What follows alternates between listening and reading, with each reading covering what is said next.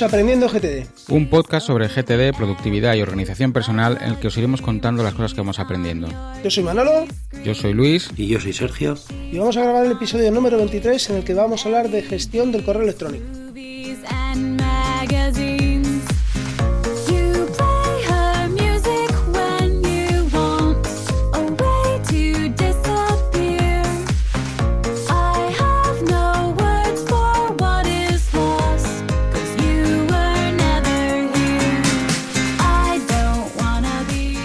Pues como, habéis escuchado en la intro, contamos de nuevo con Sergio en el podcast, que bueno, ha venido a quedarse ya de forma regular como, como uno más del equipo. Así que bueno, que gracias a Sergio esperamos tener un tercer enfoque o eh, un tercer ejemplo de cómo hacer las cosas y bueno, que estos temas y esta nueva incorporación esperamos que sea muy bienvenido por vuestra parte, que estamos seguros que sí. Así que bueno, ¿de qué vamos a hablar hoy?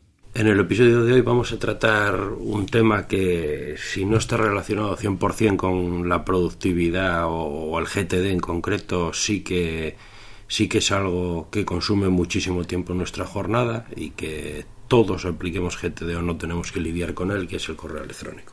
Bueno, pues el, tema del correo electrónico, eh, normalmente, yo hablo por, por mi propia experiencia, eh, acabamos eh, montando lo que es eh, un, auténtico almacén de, correos en, el propio correo electrónico y lo que tendría que ser deseable es, dejarlo a cero. Entonces, eh, para ello tenemos que cambiar un poco pues, nuestra mentalidad y enfrentarnos al mail como si realmente fuera una otra, porque es, es, lo que es, otra, otra bandeja de entrada que tenemos que procesar, igual que procesamos pues todas las notas que vamos recopilando a lo largo del día eh, tendremos que ver, pues tenemos que hacer lo mismo que hacemos en GTD cuando, cuando vemos nuestra bandeja de entrada. Tendremos eh, ver si, si, aquello que ha entrado en el mail, ese, correo electrónico, requiere hacer una acción por nuestra parte, con lo cual pues tenemos que, programarlo en nuestra aplicación de tareas o en nuestro sistema. Eh, si tiene que ser alguna, eh, tenemos alguna información que tenemos que, conservar, pues tendremos que archivarla. Eh, de la forma, bueno, yo por ejemplo en el, en el trabajo, que tenemos Outlook eh, de, Microsoft. Eh, tengo un montón de carpetitas, con lo cual lo que hago es que los voy enviando, incluso tengo reglas para que se vayan archivando de forma automática. Eh, tenemos que tener siempre presente en nuestra mente pues la regla de los dos minutos para intentar de ser lo más productivos posibles. Y bueno, pues eh, plantearnos, como digo, el, mantener nuestro inbox a cero, que es, es lo principal para evitar agobio y sobre todo para que nuestro nuestro correo no vaya creciendo de forma desmedida y que al final se convierta en un almacén donde no encontramos nada. Así, Sergio, en general, tú más o menos cómo te organizas el, el correo. Eh, bueno, yo lo organizo muy, muy parecido a lo que acaba de, de contar Manolo. Eh, a ver, no tengo, ahora mismo no tengo ni siquiera carpetas ya, directorios ni nada. Yo tengo el, la bandeja de entrada que procuro mantener a cero, como él comenta.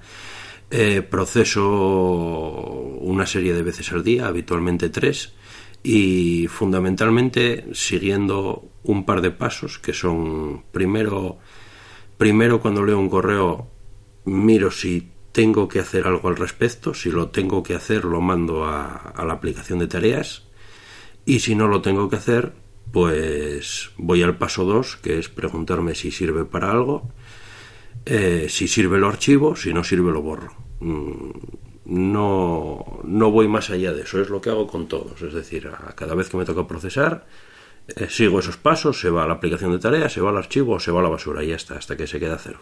Yo hago algo parecido, como decís, yo creo que es importante fijar unos momentos del día en el que vas a procesar tu correo, dedicarle el tiempo que necesitemos y luego ya cerrar la aplicación para, para que no sea una distracción en el resto del día y la jornada laboral.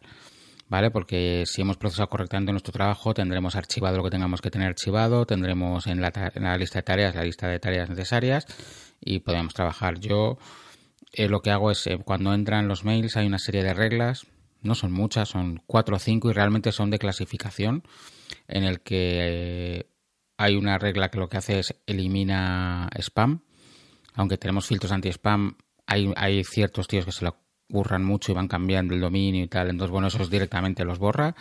Tengo otra que son notificaciones y, y correos que todos recibimos, que recibimos 20 veces al día y que sabemos que son poco importantes, pero que queremos seguir recibiendo. que me los marca con un color y los marca como leídos, con lo cual ya los tengo aparte de la bandeja. Y luego una serie de, de, de mails que son del mismo tipo, que me los agrupa, pues por ejemplo, las solicitudes de presupuesto y, y las facturas, porque son dos tipos de mails que recibo que, no requieren mi atención plena. Y luego, pues hago como hacéis vosotros, me pongo desde el, siempre de atrás hacia adelante. Yo sí es un consejo que siempre doy, es mejor empezar por el, no por el primer mail que has recibido, sino por el más nuevo, porque muchas veces al procesar un mail de esos ya o te lees la cadena entera o te dan resuelto ya el, problema. ¿no? La típica persona que te manda un mail pidiéndote algo, luego le contestas que ya se lo enviarás y a, a, las dos horas te manda que ya lo ha encontrado. Pues si lees primero el de ya lo has encontrado, te evitas hacer todo el trabajo. Y básicamente es eso, el que es una tarea lo reenvío a la, aplicación de, de tareas. Si es un, una cosa que me mandan para, pues aquí te mando esta notificación, esta documentación, la guardo en su carpeta de Dropbox. Normalmente es una carpeta de Dropbox que con Hazel ya se reorganiza sola. Y si es un mail pues que requiere respuesta mía, tengo dos opciones, o responder en el momento o lo dejo marcado en, en rojo que es el que es uno de los indicadores que tiene y lo contestaré más adelante. Cuando es más adelante, pues o en cuanto termine de revisar todo me pongo repaso ese indicador rojo y respondo ya a todos de golpe o si en ese momento no tengo porque al final me han llegado un montón de mails y llevo muchísimo tiempo con el con el email, pues lo dejo y a la siguiente revisión ya sé que voy a tengo que guardarme más tiempo porque porque tengo varias cosas pendientes. Vamos a pasar eh, una vez hemos contado así de modo general cómo lo hacemos, eh, a, diferentes factores que afectan a la hora de, gestionar nuestro email. ¿Vosotros sois más de aplicación web o de aplicación de escritorio? ¿Y qué ventajas o qué desventajas le veis a cada una?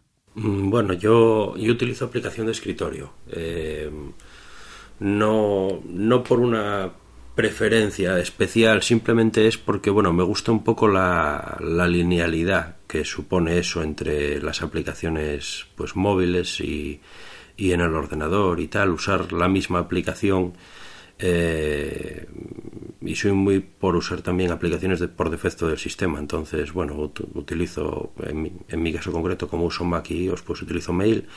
Y como no necesito tampoco funciones excesivamente avanzadas de una aplicación de correo pues me funciona me funciona muy bien. Las web Gmail, que es la más extendida, tiene ventajas también, pero bueno, eso es algo que vamos a tratar eh, luego, después, cuando veamos temas de reglas y tal y cual.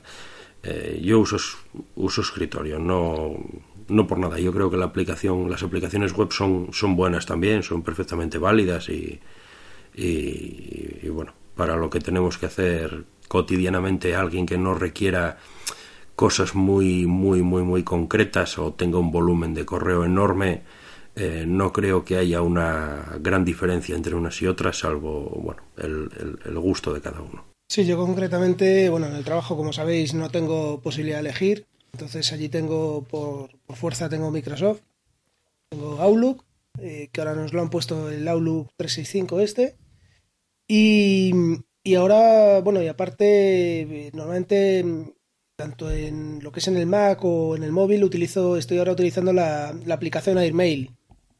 Eh, hasta, hasta ahora, hasta hace poco estaba utilizando Mail, pero bueno, le estoy dando una, una oportunidad a AirMail que me parece más visual, más bonita, por así decirlo, ¿no? Le puedes, bueno, va dando distintos colores a cada una de las de las cuentas y bueno, pues me resulta, me está resultando más cómoda de utilizar. Yo, por ejemplo, no, no quiero decir que las aplicaciones web no sean útiles, que lo son, porque te ofrecen opciones de plugins y muchas cosas, incluso ser multiplataforma, poderlo consultar en cualquier momento. Pero yo siempre, no solo en el correo, en todo, cuando hay aplicación de escritorio, prefiero aplicación de escritorio frente a aplicación web, pues por una simple tontería y es que tengo la costumbre que una vez termino de usar el navegador lo apago. Entonces, ya me ha pasado muchas veces de estar consultando el correo y sin darme cuenta, pues un tic que tengo, cerrar y tener que volver a hacer login, tener que hacer todo y es, es bastante pesado. Además, a mí, a mí personalmente me, me gusta el tema de, de tenerlo en local descargados los emails, porque por trabajo luego necesito consultarlos muy a menudo, incluso necesito guardarlos X tiempo por, por si hay una decisión que consultar pasados unos años. y aunque varios de los mails importantes que se me surgen en cada proyecto los exporto a PDF y me los guardo en una carpeta con su fecha y todo, bueno, siempre está bien tener ahí una, una segunda copia. Eh, luego, realmente es un tema personal, ¿no? El usar una u otra, creo que las dos tienen ventajas, desventajas, una, una aporta ciertas funcionalidades que la otra opción no. Entonces, en este, en este aspecto yo sí que a los oyentes les recomendaría que usen con lo que se encuentren más cómodos. Luego, si queréis, vamos a hablar un poquito de las aplicaciones de correo, porque habíamos pensado hablar un poco de los proveedores, pero bueno, los proveedores al final, Gmail es uno de los más extendidos, iCloud funciona muy bien, luego está Outlook, Yahoo, cada uno tiene el que usa por diferentes motivos, porque es el que se dio de alta en su momento, porque es el de la empresa. Entonces nos vamos a centrar en las aplicaciones, que es algo que podemos elegir nosotros. Yo, como decía Sergio, soy siempre de usar las aplicaciones propias del sistema. Entonces, cuando usaba Windows usaba Outlook y ahora que uso Mac uso Mail. Porque para mí tienen la ventaja de estar sincronizadas entre mis dispositivos y, y sobre todo que, bueno, sé que cualquier Mac, en cualquier momento que cojo un Mac va a estar ahí. Luego, en, en Mac, las aplicaciones externas que más suenan ¿no? y que más le gustan a todo el mundo son Airmail, Spark o Dispatch, ¿no? Que son aplicaciones que, destacan sobre todo por su integración con servicios de terceros como Evernote, OmniFocus, Todoist. Así que bueno, tú Manuel has dicho que estás probando Airmail. Sí. Eh, ¿Habéis probado Spark o Dispatch? Porque yo creo que, os, que Sergio sí que has probado Sí. ¿Alguna, no? Sí, yo probé, bueno, yo de las que comentasteis las probé todas. Eh, bueno, Outlook hace ya muchísimo tiempo cuando, cuando utilizaba Windows, eh, las otras más recientemente, Airmail, bueno, Airmail no, todas en general. Ahora mismo Spark es la que está todavía un poquito por detrás, que parece que la versión de iOS ya va a incorporar las integraciones con, con los servicios, la de Mac ya lo hace. Eh, son aplicaciones todas ellas buenas, eh, a mí eh, Airmail cuando la probé me dio, me dio algunos problemas. Eh, no me hacía muy bien las búsquedas, muchas veces no me localizaba cosas, alguna vez se me colgaba. pero bueno, por lo que leí por ahí hay gente que está muy contento con ella y parece que, bueno, no lo sé, hay gente, parece que tiene el, la, cara buena y la cara mala por ahí. Hay gente que, parece que la odia porque no le funciona muy bien, pero hay otra gente que está contentísima. Entonces, eh, no lo sé. Lo que es la aplicación en cuanto a integraciones y todo eso es estupenda. Tiene integración con un montón de servicios. Eh, como decía Manolo, a nivel estético es una aplicación que está muy bien, muy, muy cómoda y que, y, que es, es buena de, de usar. Spark es una aplicación también de, calidad y el tiempo que la probé, ese sí que me funcionó muy bien. Termino volviendo siempre a mail, bueno, por lo que comentamos, siempre a mí me gusta utilizarlas del sistema y aunque hago algún escarceo por ahí, me gusta ver cómo avanzan, qué incorporan y tal, eh, acabo siempre volviendo, la verdad. Pero Spark me gustó, eh, me parece una aplicación muy estable y que, y que funcionó muy bien. En general, como, como todas las que tienen estos desarrolladores que Riddle es una empresa que desarrolla aplicaciones de calidad.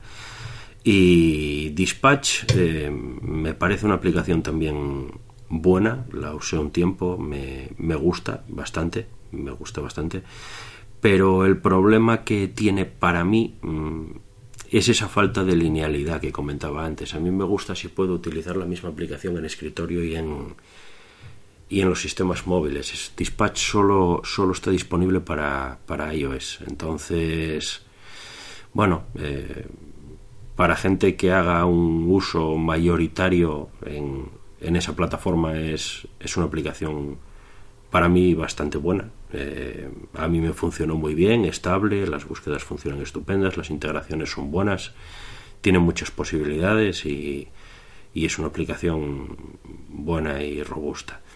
Hay otra más que ahora está, bueno, parece que pegando algo fuerte también por ahí, que tiene una contra importante. Esa aplicación, bueno, una contra importante para, para, para algunos usuarios, es Newton.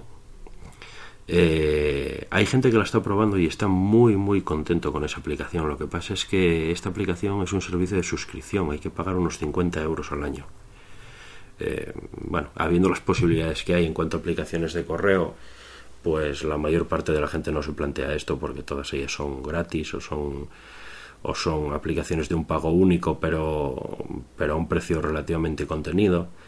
Y bueno pues eso son 50 euros al año es una suscripción a un servicio es que estamos hablando que, que Airmail son 4 o 5 euros, que Dispatch son 4 o 5 euros, que Spark es gratuita. Claro. Y Newton. Claro. Yo no la he usado, Newton, pero sí que es verdad que, esto, que estamos oyendo hablar mucho de ella, de lo bien que funciona. Sí. Yo lo probé, la probé porque te daban un periodo de prueba y bueno, la probé un par de días o tres. Sabía que no me iba a quedar con ella, entonces no profundicé mucho, pero bueno, era más por ver cómo era, eh, ver qué podía ofrecer, ya que estaban en esa liga ya de las suscripciones y tal, no me pareció que aportara nada realmente relevante por encima de las demás para para bueno para, para entrar en, en ese en, ese mundo de las suscripciones y tal. Además un precio que bueno son eh, 3 4 euros al mes tampoco es nada quiero decir hay servicios que por ese precio aportan mucho valor y para mí Newton mm, no, no aportaba nada muy por encima de... Pero bueno, eh, hay gente por... No es que sea caro o barato, es que, es que a precio cero tienes aplicaciones claro, muy muy parecidas. Claro, a ver, lo, a lo mejor no son tan potentes, pero pero muy cercanas. Sí, claro, efectivamente. Lo del precio, lo de los precios es como tú dices, no hay caro ni barato. Eso depende. Hay personas a las que un servicio que cuesta 5 euros al mes eh, no les aporta absolutamente nada porque hay otros servicios que les gustan igualmente y les, les, les aportan todo lo que ellos necesitan y son gratuitos.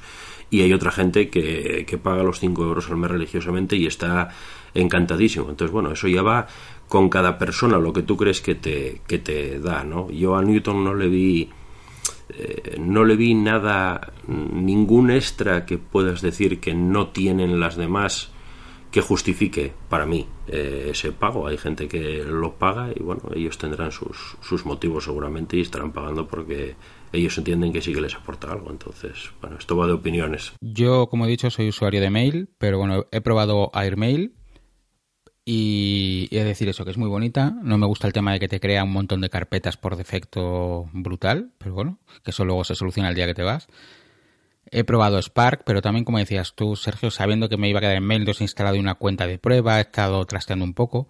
Y de Spark me ha gustado mucho la integración que tiene con el resto de aplicaciones de Riddle que son aplicaciones tipo Documents, tipo PDF Expert, o sea, que, están muy relacionadas también con el tema del correo, con la gestión de archivos. Dispatch es una que me atrae muchísimo desde que oí hablar a MailTJ de ella. De hecho, hemos hablado varias veces porque, por ejemplo, daba la opción de reenviar a Unifocus y crearte un link al correo. El problema es lo que decías tú, Sergio, que, que luego no tiene, no tiene versión de escritorio. Entonces, tener algo, todo un sistema que solo me funciona en el móvil no me, no me valía. En su día probé también Mailbox, que creo que luego la compró Dropbox, si no me equivoco, ¿no? Que era de Dropbox. Ah, sí, sí, correcto. Mailbox. Eh... Que trataba, ponía que trataba, o sea, su leitmotiv era que trataba el correo como tareas para irlas marcando y, y, lo que decía era fomentar el, inbox cero, el, llegar a tu bandeja de entrada sin, sin ningún tipo de correo. ¿Tú, Manolo, además de, de Mail o de Outlook y de, de Airmail, has probado alguna de las otras o...? Mm, no, la verdad es que no, no he probado. Sí he estado alguna vez a punto de probar Spark, ¿no? En su momento sí hablaban de que se integraba bastante bien con Gmail, etcétera, pero con las etiquetas, pero la verdad es que no, no he llegado a probarla nunca. Y Dispatch no, la primera vez que oigo hablar de ella. Pues es muy, muy cómoda. O sea, tiene cosas tan tontas como cuando reenvías un mensaje a OmniFocus automáticamente te quita cuando te pone la firma al principio en los programas de correos te lo quita o la información de reenvío o no y, digamos yo creo que es la primera que vi que por gestos reenviaba a otros servicios. Y luego es una yo creo que se queda atrás porque el resto no ha avanzado mucho. Airmail de las primeras versiones ahora ha cambiado mucho. Spark está mejorando muchísimo. Y Dispatch la veo cada cierto tiempo vuelvo a verme los vídeos de presentación y tal y la veo que se ha quedado ahí que no termina de avanzar. Y también es verdad que en iOS con el drag and drop pues han hecho, han hecho mucha pupa. Sí, Dispatch tiene, tiene un inconveniente para algunos usuarios, para mí no lo era en absoluto. Eh, pero tiene un inconveniente, tiene un problema que a mucha gente no le gusta. No tiene push. Eh, ni lo va a tener. eh, ya lo tienen informado en su página de soporte de que esa no es una función que piensen incorporar tampoco en el futuro. Eh, bueno, depende mucho de cómo utilizas el email. A mí eso no me afectaba en absoluto, pero hay mucha gente que está esperando que le llegue la notificación del email todo el tiempo y que una aplicación que no tiene push no la contemplan en absoluto. Entonces, bueno, eh, es una cosa más por ahí que como para mí tampoco es un problema es una cosa que ni me acordaba. Ah, sí no es bueno nosotros por eso cuando a ver cuando a cualquier aplicación le falta algo que tú en realidad no usas pues para ti no, no supone absolutamente ningún problema y lógicamente pues te acabas hasta olvidando. Pero bueno hay gente por ahí que eh, hay un volumen muy importante de gente que con el correo ya sabemos que no nosotros tenemos nuestro modo de utilizarlo pero hay mucha gente que necesita notificaciones bueno necesita quieren tener notificaciones inmediatas. Entonces, bueno, ahí tienen una pequeña contra, podríamos decir, para ese nicho. Bueno, pues vamos a seguir al siguiente punto, que es las funcionalidades extras o los add-ons que le podemos poner a, nuestro gestor de correo, ya sea eh, en, la en, la, web, ya sea en, en una de escritorio. Entonces, bueno, parte de estas funcionalidades extras que podemos añadirles, si, es que no las lleva incorporada el propio servicio, son notificaciones de lectura, la posibilidad de posponer un correo para que no se envíe en ese momento si no se envíe a una hora determinada o pasado un tiempo, integraciones con otros servicios que veníamos hablando ahora de estas aplicaciones de iOS, incluso eh, retrasar o, reenviar el, eh, o sea, reenviarnos el, el propio mail, anularlo ahora y que nos vuelva a aparecer dentro de X tiempo, ¿no? Entonces, bueno, que a mí, por ejemplo, me parece muy útil el tema de no, no, tener que enviar los mails en el momento en el que los escribes. Yo me pongo a procesar, empiezo a responder y prefiero al final darle y enviar todos de golpe. Es una cosa que antes se hacía cuando te descargabas en local tu correo en tu en tu, en tu, en tu ordenador, te desconectabas de internet, respondías y luego cuando te conectabas enviaba todo y volvía a recibir todo de golpe.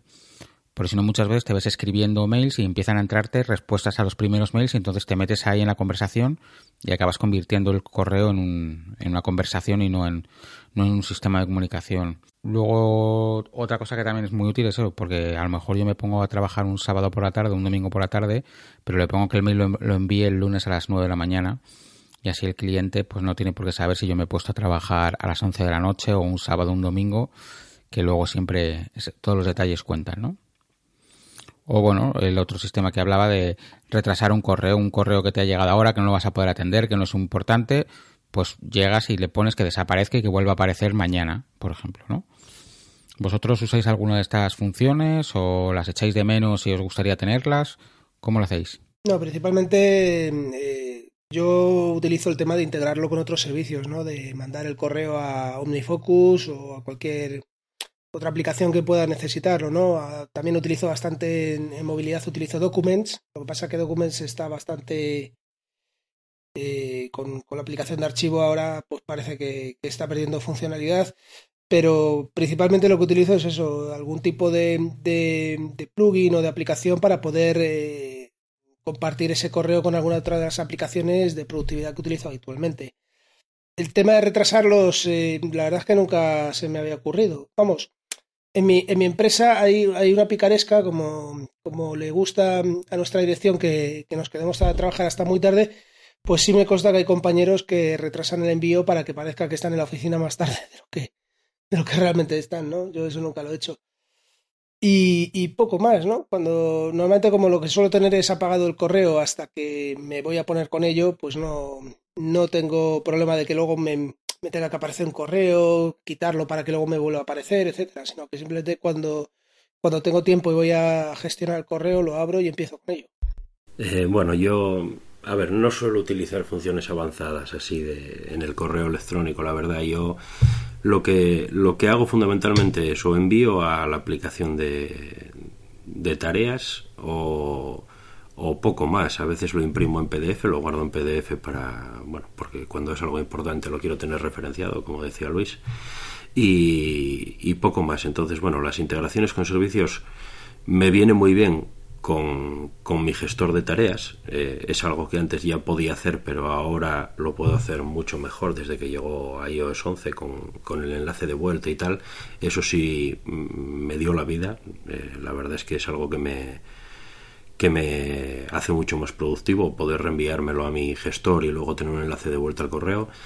Pero en cuanto al resto de cosas, la verdad es que, bueno, no utilizo integraciones con otros servicios, no retrasar el envío de los correos cuando, por ejemplo, hago algo ya a una hora que sea un poco tarde, un fin de semana. Yo lo que suelo hacer habitualmente es, si lo escribo en el momento, guardo el borrador y ya está. Al día siguiente o cuando toca el próximo día laboral, yo si tengo ahí borradores los envío de golpe y ¡pum!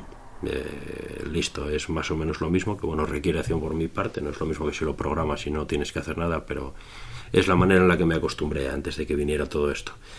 Y, y bueno, lo de que te entre un correo y posponerlo para que te vuelva a entrar dentro de una hora o mañana o cosas de estas, esto por la manera que yo tengo de trabajar ya me parece sacrilegio, quiero decir. Cuando tú coges la bandeja de entrada y la tienes que procesar, la tienes que procesar. Me parece un absurdo eh, hacer que ese correo te vuelva a entrar de nuevo mañana por poner un ejemplo, ¿no? Hay gente que trabaja así y que quiere recibir esa notificación de, que le ha entrado para recordarlo o lo que sea, pero bueno, yo como mi modo de trabajo no sé si si lo quiero recordar lo recuerdo de otra manera, pues no, no son cosas que utilice. Sí, tiene, tiene mucho peligro, ¿eh? tiene, porque si no puedes estar retrasándolo continuamente, al final pasa una semana y se ha quedado ese mail ahí perdido en el limbo. Sí. Sí. Tiene, tiene mucho peligro. Esa fue una de las funciones estrellas, además de, de Mailbox, cuando salió. Como, como bien decías antes, que la compró Dropbox y bueno, al final la mataron. Pero fue una aplicación que tuvo mucho tirón al principio y uno de los motivos era este, precisamente, el de poder retrasar los correos de este modo. Bueno, pues yo tampoco uso muchas cosas. En, en Mail ahora las comentarios he probado varias y me he quedado solo, solamente usando una y además desde hace poco. En Gmail yo sé que hay una serie de add-ons y plugins que se pueden añadir como son, por ejemplo, Rapportive, que lo que hace es que te muestra todos los datos del contacto con el que estás hablando, sus redes sociales, sus últimas actualizaciones, que está muy bien porque te convierte casi un pequeño CRM en, en el momento, ¿no? O sea, en el momento te está dando toda la información de la persona que te escribe. Boomerang, que son todos los más conocidos, que es lo que te permite programar el envío de mails. O MailTrack, que te permite notificaciones de lectura. O sea, perdonarnos si vamos un poco rápido con estos, pero es que yo no los he probado, entonces tampoco os puedo decir. Sé que esos tres son los que más he oído hablar de ellos, los que más eh, referencias hemos visto. Os dejamos unos enlaces a sus páginas para que los leáis. Y algún, en los enlaces de interés algún email, algún, algún post que hemos encontrado interesante, pero como nosotros no los, o sea, yo por lo menos no los uso, yo tampoco puedo entrar en más profundidad. No sé si vosotros usáis alguno de estos. Porque yo en mail, en mail sí que he usado alguno, pero en Gmail directamente web no, no he usado ninguno nunca. Mm, no, yo no los he estado mirando por... por la, la, verdad es que aquí estoy como Manolo. No, no los conocía. La, conocía uno de ellos. Eh, nunca los usé, estuve mirando lo que hacen. Boomerang, por ejemplo, parece que además de programar el envío de emails también te deja establecer alarmas, que es que es otra cosa extendida ahora de cuando tú le envías un correo a alguien y quieres, por ejemplo, que te avise dentro de una semana para ver si tuviste respuesta, etcétera, etcétera, eh, que son otras cosas que yo, bueno, tampoco hago porque lo doy seguimiento de otra manera, pero bueno, que tienen varias cosillas por ahí que para algunas personas pueden ser interesantes, pero no puedo opinar, no, no los conozco. Yo tampoco utilizo habitualmente plugins de este estilo. En Gmail seguro que no. En Mail alguna vez he intentado hacer alguna cosa, pero vamos, tampoco, tampoco me ha aportado demasiado. Con las herramientas que tiene, yo creo que ya es suficiente. Yo en, en, Mail os voy a contar los tres que he usado he probado y qué opino de ellos. ¿sabes? El primero es OMIC, OMIC, que lo que te hace es te permite abrir y ver los adjuntos estos de que te mandan algunas veces desde Windows que son winmail.dat solamente sirve para eso. Es la típica cosa que te lo manda un archivo, no sabes cómo abrirlo, buscas en Google, te aparece, lo usas y no lo vuelves a usar en tu vida. Mail Butler, que es como una especie de asistente personal que eh, hace bastante más hace bastante más complejo mail, pero te permite programar envíos, personalizar notificaciones, te permite hacer un montón de cosas, pero para mi gusto no termina de ir fino y sobre todo ralentiza un montón el programa Mail. O sea, Mail es un programa muy sencillo. No quiere decir que sea malo, pero, o sea, pero es, sencillo. Lo que hace lo hace bien y que es al final lo que yo creo por lo que, por ejemplo, Sergio, Manolo y yo es el que usamos, porque para la gestión de correo que hacemos, que no es nada complicado, tiene las tres funciones o cuatro que necesitamos. Y luego el que he instalado hace poco, que no lo usaba antes, es Clipotron, que es de es una extensión para OmniFocus en el que te reenvía automáticamente el mail a OmniFocus cuando lo activas con un link de vuelta al correo. Yo antes reenviaba los correos a la dirección que te da OmniFocus y entonces te aparecía la tarea, que era el asunto de, del mail, y como nota la, copia de, la copia del texto del, del, correo. Siempre dejaba la información de reenvío, esta cuando le das a reenviar que te pone mail del 25 de tal, para poder localizar más fácilmente ese email.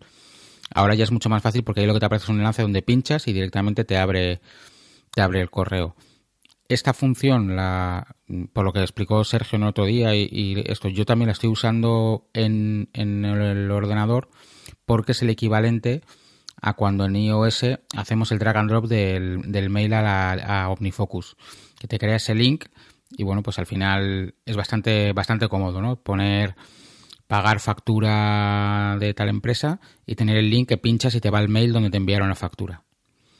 ¿no?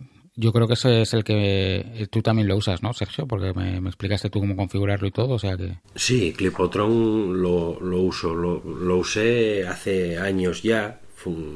Hubo un momento con una actualización de, de MacOS, no recuerdo exactamente cuál fue, pero hubo un momento que dejó de funcionar y, y lo, me olvidé de él, dejé de utilizarlo, estaba utilizando lo mismo que utilizabas tú, el, reenvío del correo. Y hace relativamente poco ahora después de actualizar a, a High Sierra lo, lo, volví a probar y funcionaba. Vi en la leí en alguna parte que parecía que ahora estaba funcionando volví a probar y funcionaba y la verdad es que es algo sumamente cómodo. Además eh, como comentas está muy muy de actualidad el tema ese de, del enlace de vuelta al correo ahora con, con iOS 11 que lo que hace el iPad si tú arrastras el correo a OmniFocus es exactamente lo mismo. Y me gustó mucho bueno poder volver a usarlo y esa linealidad otra vez de, de nuevo de poder hacer en el iPad arrastrar ese correo ni focus y, y, poder hacerlo también en el, en el Mac y que el resultado sea exactamente el mismo ahora falta el iPhone por desgracia pero bueno supongo que habrá soluciones con el tiempo y y sí ese ese addon lo en concreto lo utilizo muchísimo a diario cada vez que proceso los demás. Yo, o sea, mm. dime, perdona, No, iba a decir, los demás no los probé. Mail Butler sí es verdad que escuché por ahí que ralentiza mucho. Nunca llegué a utilizar ninguno, ¿eh? no, no los conozco de primera mano. Yo decía que ahora con el uso de Clipboard lo que estoy cambiando es un poco la manera de gestionar. Porque yo antes, por ejemplo, siguiendo con el ejemplo de la factura, me llegaba la factura, guardaba el PDF en una carpeta en el escritorio que tengo donde coge los datos y la renombra y me la deja ahí guardada hasta, hasta el día que la imprimo para dársela al gestor. Y, luego me, me, reenviaba la tarea donde con, con Text Expander en el asunto ya ponía directamente eh, eh, mail factura, por ejemplo, entonces ya me pone pagar factura de, le pones el nombre del fontanero de tal obra y ya está. Y entonces en la tarea de OmniFocus me aparecía adjunto el PDF con la factura, con lo cual no tenía ya que ni podía pagar esa factura desde cualquier sitio. Pero bueno, ahora poco a poco lo estoy haciendo y qué pasa que yo antes tenía tenía una serie de mensajes marcados con una etiqueta que era en espera, que eran mensajes los mensajes importantes que estaba esperando respuesta, que ahora ya con este sistema lo que hago es reenviarlos directamente a OmniFocus y los pongo en un contexto en espera y ya como los encuentro tan fácil no necesito tenerlos marcados. O sea que poco a poco me estoy adaptando, pero la verdad es que me está siendo muy muy útil. Bueno, hemos hablado antes del tema de las reglas de, gestión del correo. Antes sí que había una tendencia de tenerlo todo muy organizado por carpetas, una carpeta por cliente, una carpeta por proyecto. Y ahora yo creo que los buscadores han mejorado tanto que, que no, no hay tanta tendencia a, etiquetar o a poner carpetas de, en, los, en los emails. Pero el tema de las reglas es algo muy, muy útil. Es algo que nos permite esos mails que me decimos que estamos recibiendo por sistema, tenerlos un poco clasificados previo a nuestro trabajo de procesado ya sea como os explicaba yo que lo hago, que lo que hace es me, me aparta una serie de emails que no son importantes y que sin una revisión, un procesado de la, de la bandeja de entrada no los miro, no pasaría absolutamente nada, o me agrupa porque es que además esos, por ejemplo, que son newsletters o lo que son notificaciones, que las marco como leídas y las, y las marco con, una banderita gris y se quedan en un sitio aparte. Luego tengo otros que lo que me hace es agrupar eh, mensajes por tipo. Las facturas van con o los contactos de presupuesto van con un color azul, pero se mantienen como pendientes de leer. Eh, y luego los personales van por un lado y los de trabajo van por otro. ¿vale? Y bueno, pues a mí eso me, está resultando muy bien porque muchas veces nos sentamos, de, vamos a dedicarle media hora a revisar nuestra bandeja de entrada y cuando encendemos llegan 200 emails, que en media hora no te da tiempo a procesarlos todos. Pues de esta manera te das cuenta que te quitas gran parte de, los emails y encima dices, mira, pues si tengo aquí 60 apartados que sé que no son importantes, que los puedo revisar tranquilamente en un momento, pues me centro en los importantes. O, he acabado con las importantes, me voy a la parte de notificaciones, de un vistazo miro todas y digo, mira, pum, puedo borrar todas. O me interesan esta y esta y el resto las puedo borrar. Vosotros usáis las, las reglas, ¿no?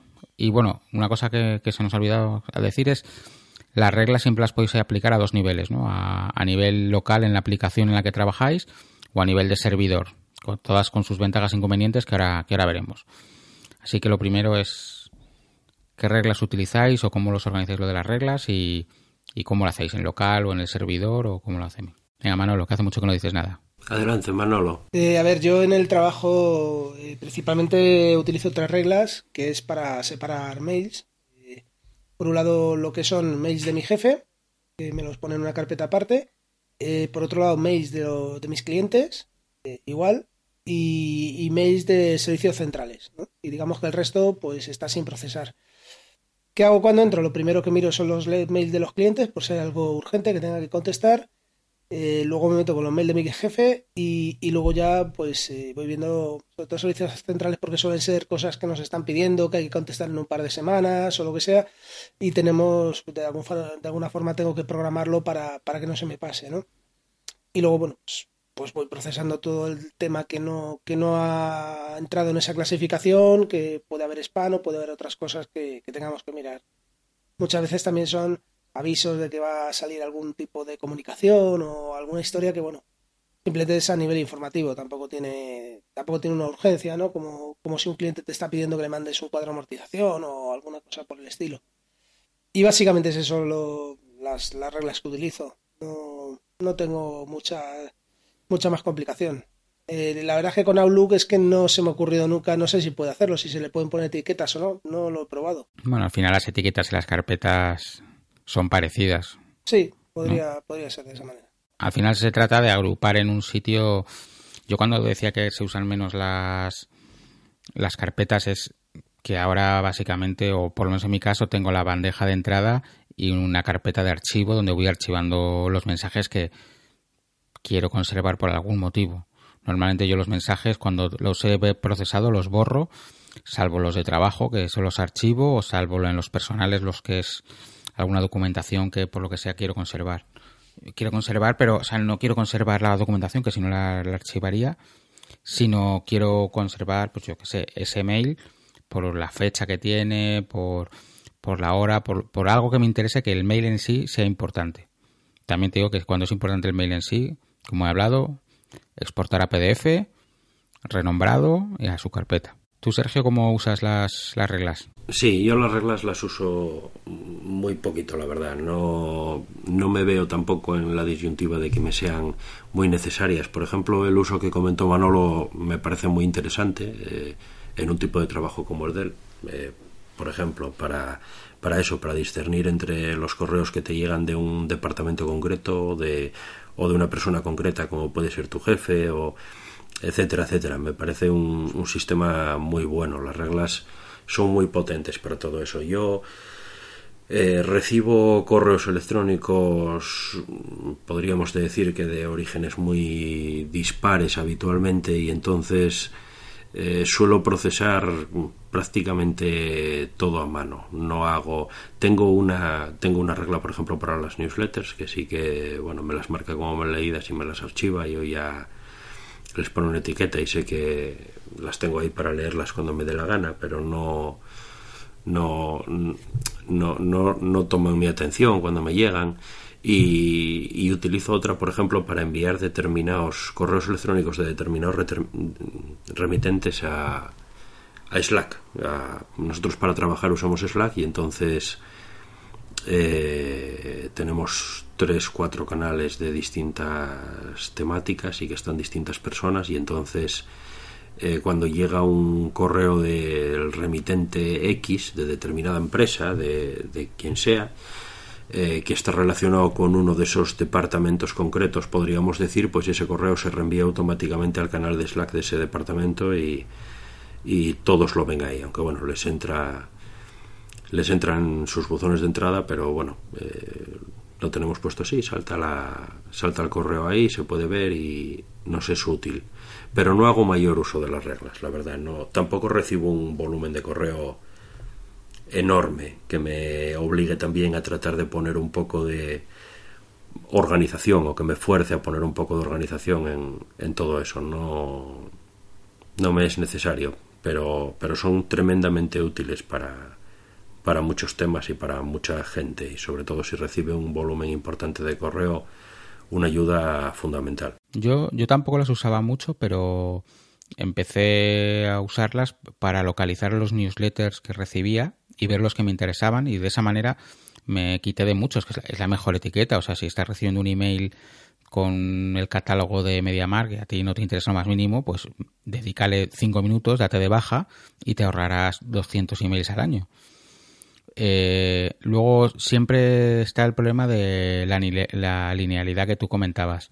Por ejemplo, en iOS es un fallo que a Pello, por ejemplo, se lo he oído reclamar un montón de veces cuando tú en iOS marcas con un indicador una, un mail, cuando se pasa al ordenador, al Mac, siempre está con la etiqueta roja. Y en cambio en el Mac tienes cinco o seis etiquetas de diferentes colores. No, te, no hay, eso no está duplicado en un sitio otro, entonces es un poco lío. O la aplicación de reglas en iOS solo se puede hacer a nivel servidor y en el Mac se hace a nivel ordenador. Para mí, eh, aplicar las reglas a nivel servidor está muy bien para, para que se te dupliquen en todos los dispositivos, pero tiene la desventaja, a mi punto de vista, que solo afecta a la cuenta que has, que has configurado. En cambio, en local, cuando lo haces en local, eh, las mismas reglas aplican a todas tus cuentas y tiene la desventaja que no está en todos tus dispositivos, pero bueno, a mí me va bien, porque realmente ah, también os digo que es que tengo cinco reglas. O sea, eliminar una donde meto todas las que son spam y que no consigo por mucho que le doy a que me quiten de la lista, que me quiten de la lista, van a esa carpeta y lo que hace es borrarlos directamente. Uno que son notificaciones, que va también con las marca como leídas y las deja como eso, y luego ya alguna ya puntual de cosas. Pero vamos, básicamente con, con esas dos me quito el 30% del, del correo, se procesa solo. Pero yo sí recibo muchos correos. O sea, yo estoy hablando de a lo mejor si me no miro el correo un día, 150, 200 correos puedo recibir. Sí, es un volumen grande yo, claro, recibo... Que, que, no sé si es mucho o poco, pero a mí me parecen muchos. No, es mucho, es mucho. Yo, a ver, yo un día normal puedo recibir 30 o 40, claro, estamos hablando de cuatro veces menos, Entonces yo, eso por norma, me desuscribo de todo lo que creo que no me está aportando nada. Intento que todas las notificaciones por mail si las puedo obtener de otra manera o si veo que no son necesarias, las quito. Pero aún así recibo muchos, ¿sabes? Porque solamente de trabajo son, son muchos. Entonces, bueno, para ese tema, vosotros tenéis varias cuentas de correo, tenéis solo una para todo.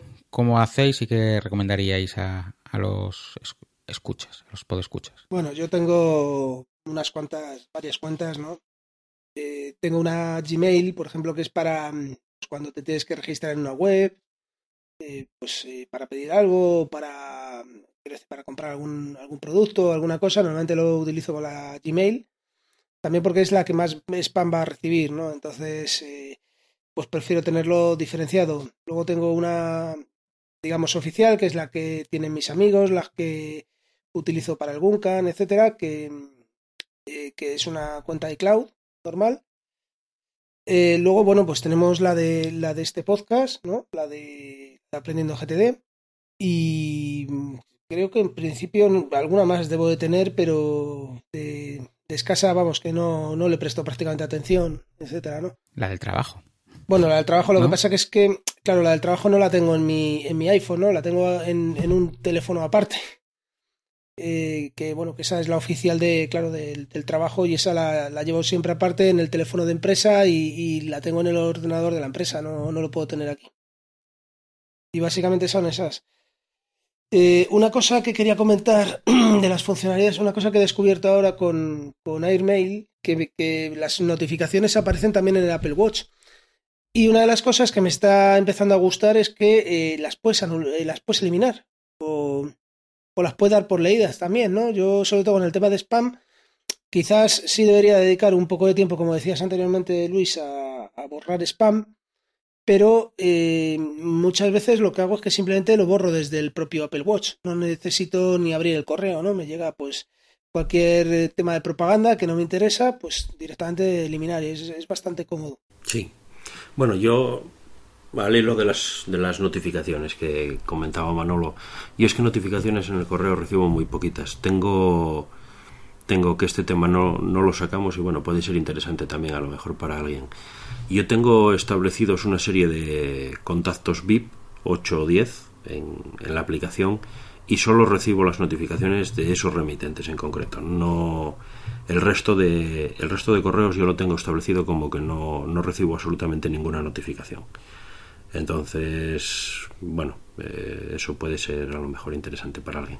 El tema de cuentas, yo tengo dos nada más. Tengo una personal y que es de iCloud y una de trabajo que, que es de Gmail. De, tenemos cuenta de Google Apps con, con la empresa y, y bueno, tengo, bueno, de trabajo tengo dos realmente. Tengo la, la mía personal y, y una que es más genérica de, de, la empresa que también atiendo yo, no yo solo, pero también la atiendo. Y bueno, son, son esas tres, no tengo más. Para el tema del spam y todas esas cosas, yo lo que hago muchas veces es crear a lo mejor un alias en mi cuenta de iCloud.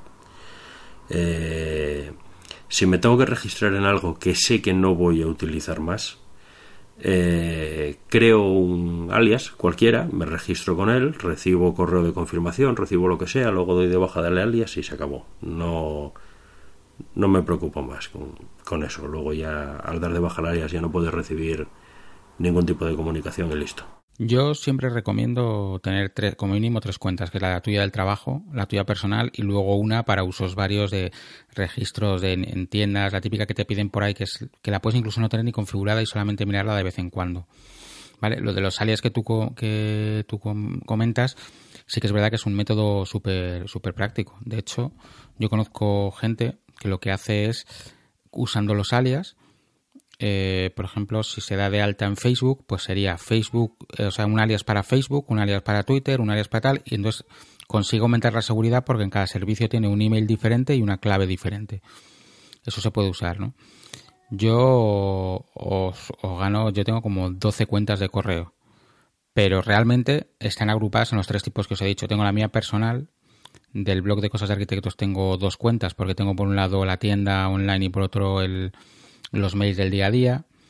Del trabajo tengo, como tú, una cuenta personal y una cuenta, digamos, genérica que vemos dos personas y las contestamos indistintamente.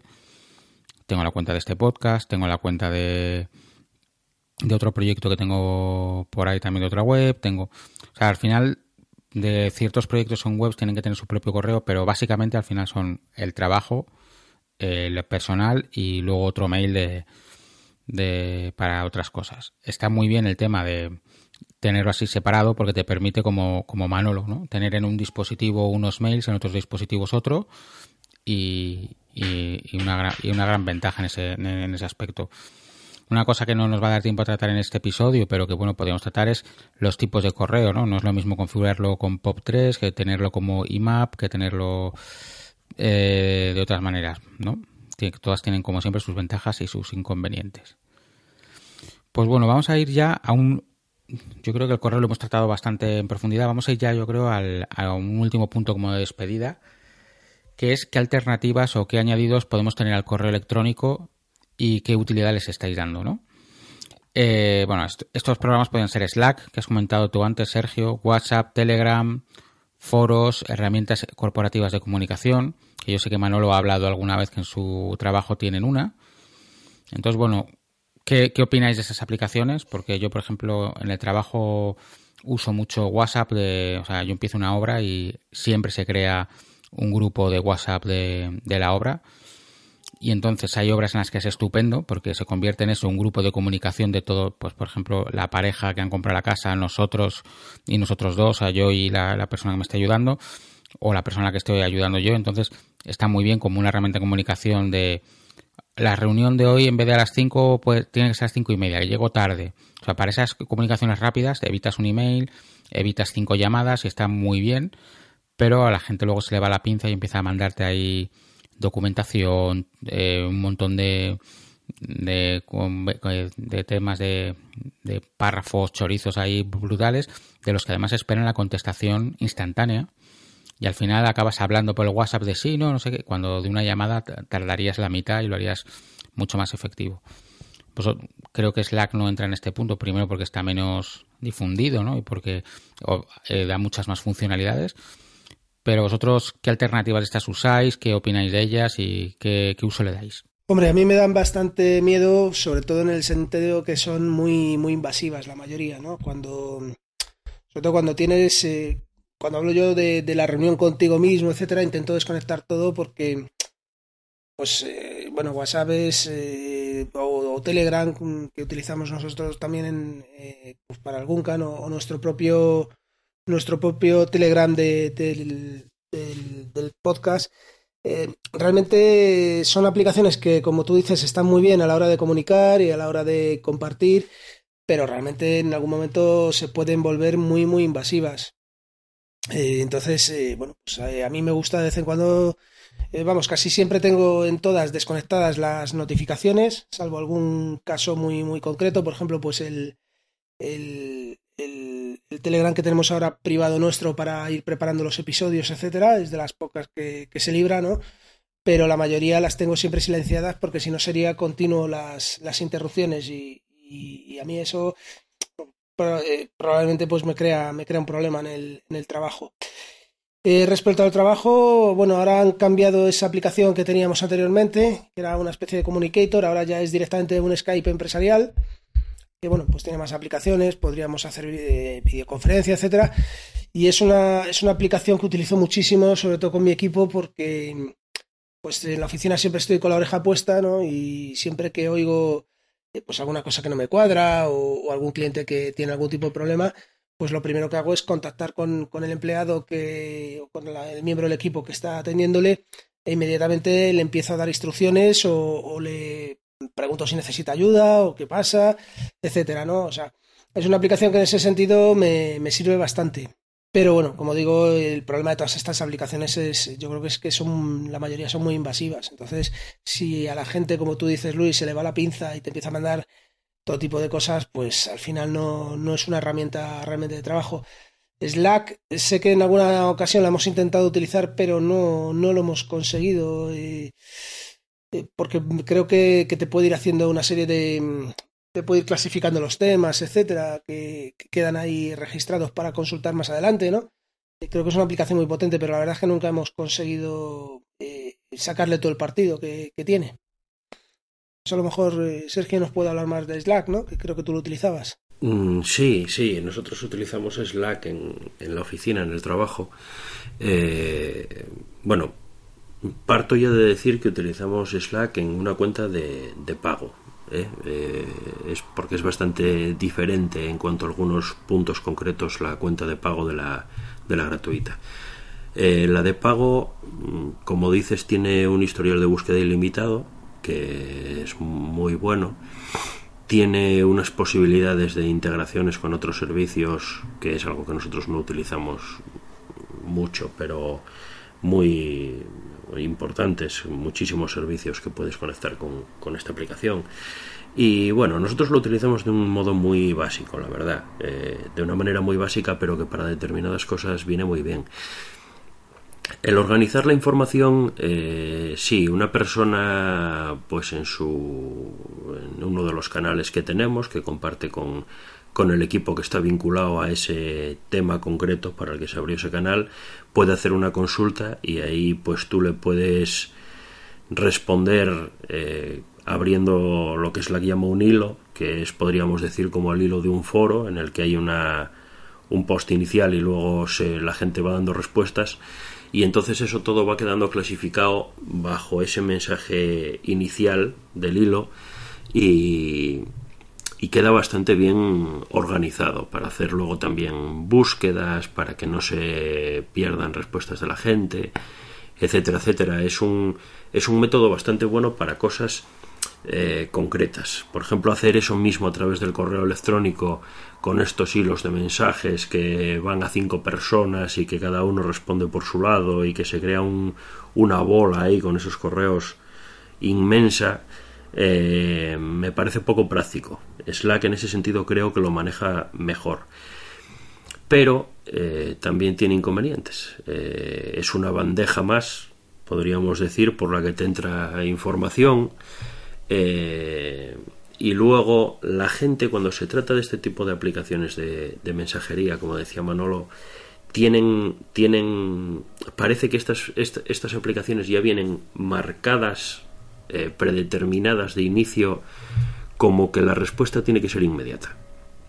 Y claro, eso es un problema muy importante. El email, el email es un método de, de comunicación asíncrono, o así debe ser, aunque hay gente que no lo ve así, que te se manda un correo electrónico y está esperando que a los tres minutos le hayas, le hayas dado respuesta ya. Pero pero es asíncrono. Eh, este otro tipo de mensajerías, yo hago lo mismo que él, tengo las notificaciones desactivadas, eh, salvo para casos muy concretos, y, y la gente está esperando que le, que le respondas en el momento, porque, claro, son mensajerías instantáneas. Entonces, eh, evidentemente sí, es una fuente inagotable de distracción, de, de, de, problemas para el trabajo, de, cortes continuos, porque si tienes las notificaciones activadas va a estar todo el tiempo sonando eso, si no es un grupo de algo personal, es un grupo de algo laboral, y, y muchas veces suponen más un problema para mí que un, que un adelanto. Sabiendo utilizarlas bien, se les puede sacar un partido bueno, pero, pero eso, sabiendo utilizarlas, utilizándolas con cordura. ¿Vale? Hay gente... Es como... Sí, Luis. No, no, que decía que es como, como el tío Ben le dijo a Spider-Man, ¿no? Que un gran poder requiere una gran responsabilidad. Sí, por supuesto, sí. Pues útiles son muy útiles son muy útiles, pero si los usamos como hay que usarlos. Claro, sí, efectivamente. Es que además ahora es que son muchas, eh, claro, hay yo por ejemplo eh, Slack hay mucha gente que no la usa, pero bueno, eh, yo uso Slack, es una más. Pero el WhatsApp y el Telegram eh, es algo que ya está muy muy extendido. Entonces claro te están entrando mensajes por un lado por el WhatsApp te están entrando mensajes por el otro lado por el Telegram te entran por otra parte los correos electrónicos. Y claro esto es un si no sabes controlar todo eso y, saber cómo tratar cómo lidiar con todas esas notificaciones o toda esa información que te va llegando eh, se convierte en un en una distracción continua que no te deja hacer nada. Entonces, bueno, ese problema es importante si no sabes tenerlas a raya. Yo uso el WhatsApp principalmente para comunicarme con clientes y luego tengo un par de grupos de familia y a lo mejor así como más con menos con personas que me que contacto con menos frecuencia y Telegram lo tengo para todos los grupos ya sea del Guncamp ya sea el de aprendiendo GTD ya sea el resto de grupos en los que estoy y como más personal. De hecho, en la empresa tratamos con los clientes con WhatsApp y el grupo interno nuestro lo tenemos en Telegram porque ya nos ha pasado alguna vez de equivocarnos del chat que no era. Luego la norma número dos que me pongo a mí mismo es todas las notificaciones desactivadas porque cuando un cliente o alguien me escribe por WhatsApp y no, me, no le contesto y empieza, oye, que no me contestas, oye, tal, pues creo que es la mejor manera que se dé cuenta que esto no es la manera, que si es tan urgente que me llame, que eso está el teléfono. y sobre todo en alguna ocasión me he perdido algo importante, pero cuando es muy importante ya se ha dado cuenta esa persona que me lo tenía que haber dicho de, de otra manera. Y en Telegram creo que no se puede, pero en WhatsApp sí lo tengo activado, que no confirme cuando leo ni cuando nada los mensajes. Porque como es que hay algunos, o sea, me ha llegado a pasar eh, que me manden un WhatsApp, marque el doble tick que está en el servidor, lo de repente se pone en azul, que es ya lo que lo has leído, y a los dos minutos no haber contestado y llamarte, oye, que te acabo de mandar un WhatsApp y no me has contestado.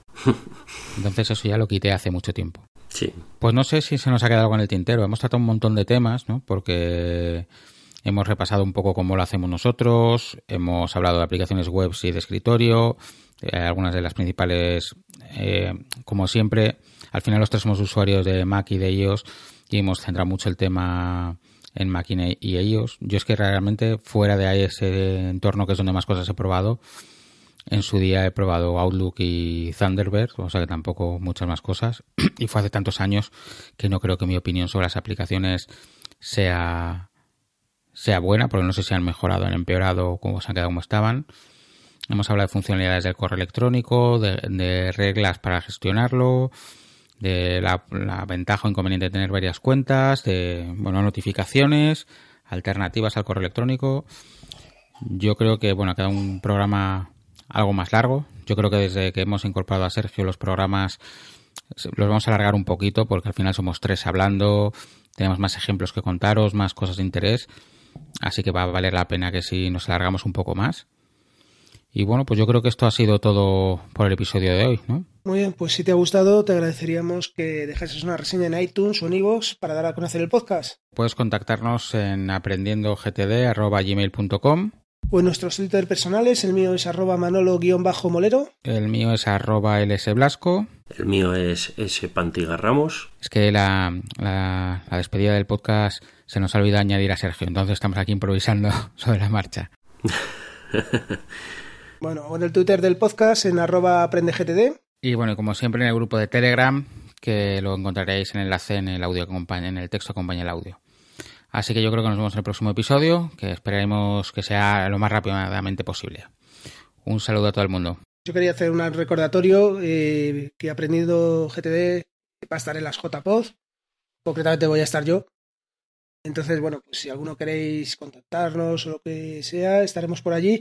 Y aparte, nuestro podcast eh, está nominado eh, en los premios de mejor podcast eh, de economía.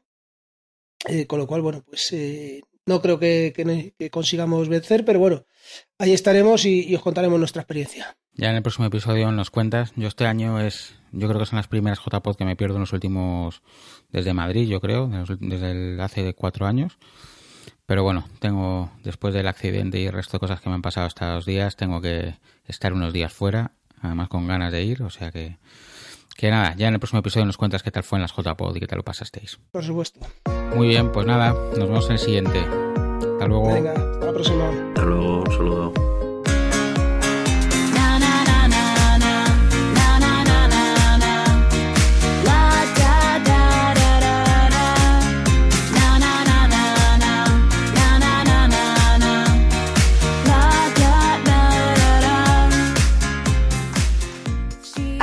Aprendiendo GTD, un podcast sobre GTD, productividad y organización personal.